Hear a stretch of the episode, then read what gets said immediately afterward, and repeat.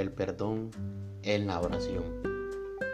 La escritura nos dice que hay muchas cosas que pueden entorpecer nuestras oraciones. Una de ellas es la falta de perdón. Dios sabe que tener falta de perdón es destructivo porque levanta una pared entre nosotros y Él. Y cuando estéis orando, perdonad si tenéis algo contra alguno, para que también vuestro Padre que está en los cielos os perdone a vosotros vuestras ofensas. Evangelio según San Marcos capítulo 11 versículo 25. Muchas veces las personas se preguntan por qué sus oraciones no son respondidas, se sienten distantes de Dios, pero no pueden explicar la razón. Aman a Dios y tratan de hacer todo lo bueno. Sin embargo, profundo en su interior sienten que algo no está bien.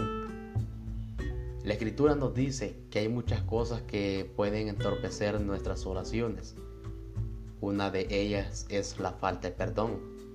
Dios sabe que tener falta de perdón es destructivo porque levanta una pared entre nosotros y Él. Sin, sin embargo, cuando escogemos perdonar, la pared cae. Alguien lo dijo así, perdonar es poner en libertad al prisionero y darse cuenta que el prisionero era usted. Cuando vaya ante Dios en oración, pídale que examine su corazón y su mente. Vea si hay alguna falta de perdón que esté bloqueando sus oraciones y afectando su relación con Él.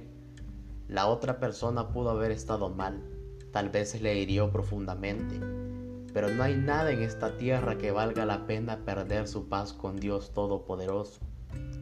El perdón no disculpa a la otra persona, sino significa que usted está confiando en Dios con todo su ser.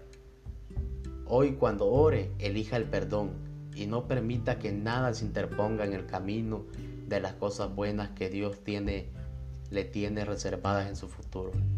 En este día, le invito a que usted pueda venir de rodillas ante Dios y pedirle que le dé la fuerza, le dé el valor para que usted pueda perdonar al prójimo. Y verá cómo Dios se va a glorificar en su vida. Y verá cómo el Señor va a contestar cada una de sus peticiones. Perdonar es algo que nos libera cuando nosotros perdonamos a una persona, sentimos que un gran peso nos quitamos de encima. Por Joel Hosting. Soy Israel Orellana. Te invito a que me busques en Facebook como Israel Orellana, en Instagram como Israel Orellana 1 o escríbeme a mi correo electrónico Israel Orellana Radio arroba gmail.com para oración o consejos a tu vida espiritual.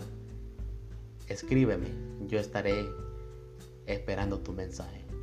Que pases un lindo día, te mando un fuerte abrazo y que el Dios Todopoderoso te bendiga de una manera sobrenatural y espero que esta reflexión haya servido de mucha ayuda y bendición para tu vida.